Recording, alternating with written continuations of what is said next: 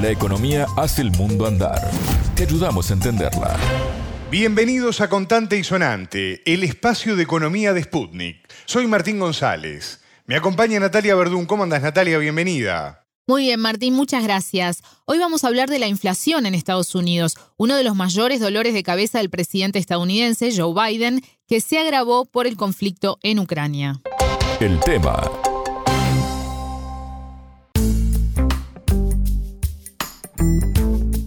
Lo adelantabas en la introducción, Natalia, la inflación es uno de los temas de mayor preocupación entre los norteamericanos y uno de los principales dolores de cabeza que tiene el presidente de Estados Unidos, Joe Biden. Es así, Martín. Hablamos de un indicador clave de la salud de una economía que, según datos oficiales, en el último año culminado en febrero llegó al 7,9% anual esto significa el aumento más alto desde 1982. El presidente Joe Biden le echó la culpa a Vladimir Putin y a la operación militar en Ucrania por esta inflación. Exacto, el 10 de marzo, luego de conocerse la cifra anual de aumento de precios, Biden dijo, y lo voy a citar, los presupuestos de los americanos están viéndose achicados por los aumentos de precios y las familias están empezando a sentir el impacto del aumento de precios de Putin, así lo calificó el presidente Biden. Pero la operación militar de Rusia en Ucrania empezó el 24 de febrero, es decir, solo tomó cuatro días de ese último mes. En realidad la inflación ya se venía sintiendo porque sin tomar en cuenta los precios de la energía, el aumento de precios durante el año anterior fue del 6,4%. Obviamente que esto se potenció por la decisión de la Casa Blanca de prohibir todas las importaciones de petróleo, gas y energía rusos, lo que disparó los precios.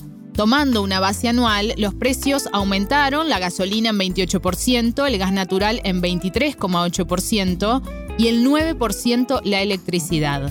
El precio del galón eh, de gasolina, Martín, esto es 4,5 litros, subió un dólar solo en lo que va del año lo que significa que llegó a los 4,32 dólares. En esa comunicación del 10 de marzo que tú citabas, Natalia, el presidente dijo que iba a hacer todo lo posible para minimizar el aumento de precios, pero dejó en claro que la medida afectaría el precio de la energía porque, y acá lo cito también a Biden, defender la libertad va a costar.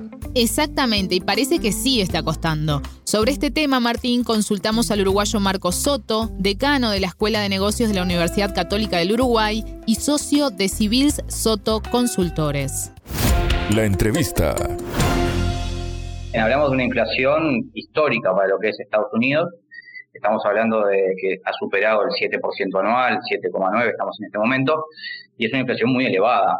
El desafío inflacionario de Estados Unidos no es de estos meses, no es a partir de la guerra, sí ya venía con una inercia estacionaria, producto eh, bueno de la salida de la crisis provocada por la propagación del COVID y la pandemia, eh, y eso es un desafío en sí mismo, porque el rebrote inflacionario que tenía la economía americana genera, entre otras cosas, la necesidad de intentar ponerle paños fríos a los precios. Y cuando uno le pone paños fríos a los precios, en definitiva lo que está haciendo es poniéndole paños fríos a la economía. Ber Bernanke, es eh, un ex presidente de la Fed, decía que bueno, que las economías centrales como Estados Unidos y Europa van a tener que tomar una decisión de si moderan la inflación o moderan crecimiento económico con riesgo incluso de, de esta inflación, que se llama, bueno, que la economía se termina estancando conviviendo con una inflación elevada. De modo que el desafío es grande. Recordemos que la semana pasada la Reserva Federal ya comenzó a, incrementar los niveles de la tasa de interés.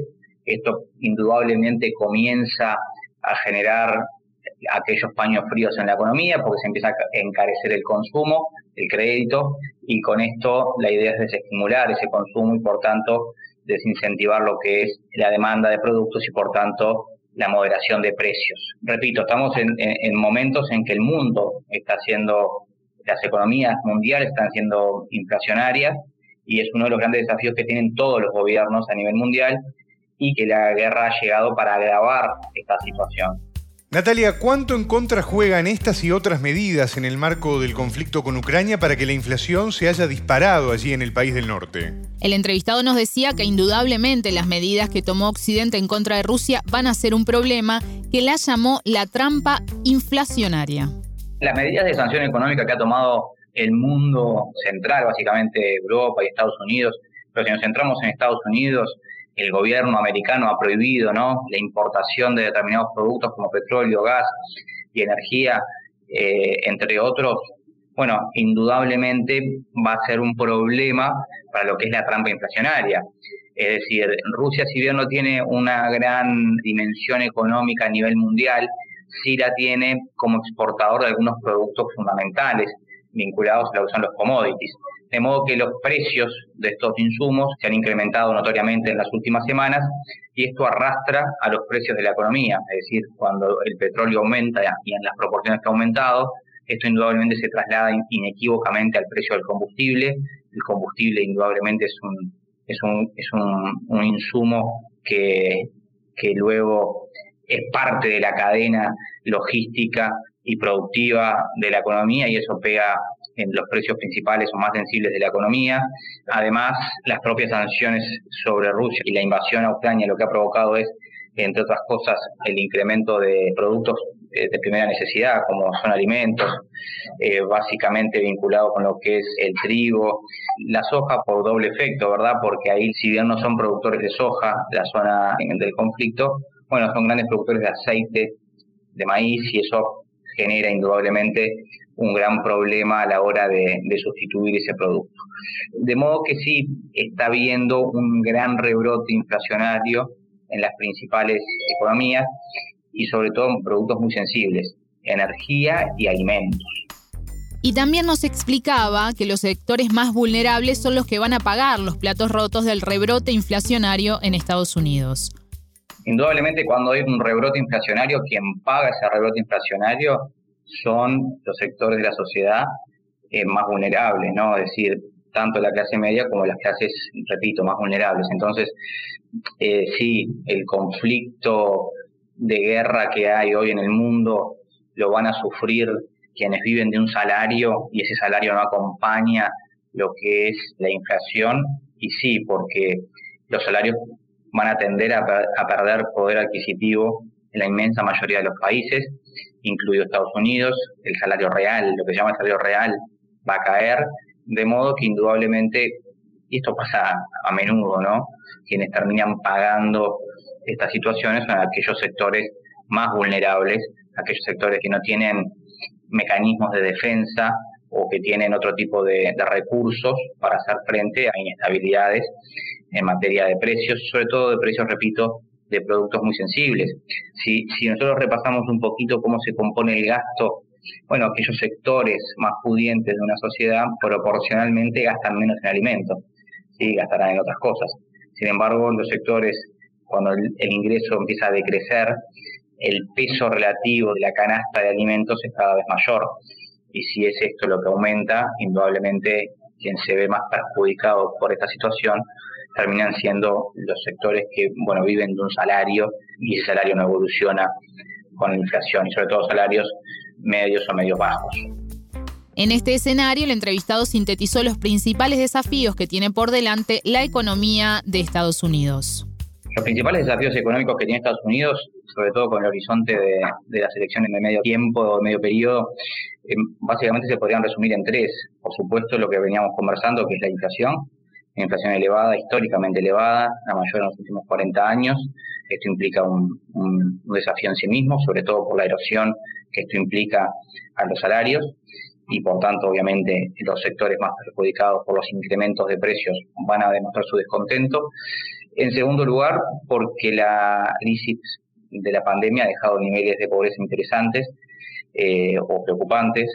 Recordemos que Estados Unidos, si bien no están los datos oficiales, eh, ya hay estimaciones de universidades privadas que marcan una, una pobreza en el entorno de, del 12,5%, eh, y es una pobreza elevada si la comparamos con Uruguay, que está en el entorno del 10%.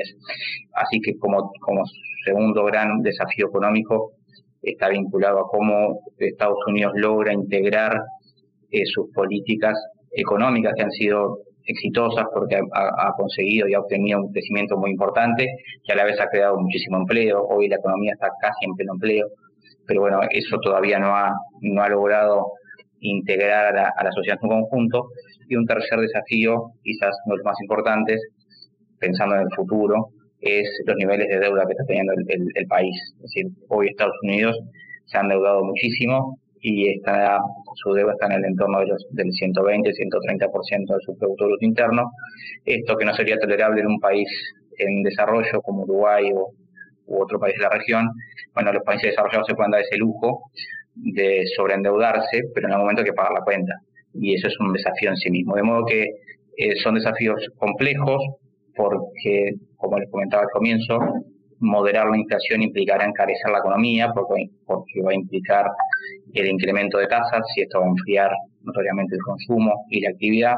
Y esto puede ser contraproducente en materia fiscal, en recaudación y en materia de crecimiento económico.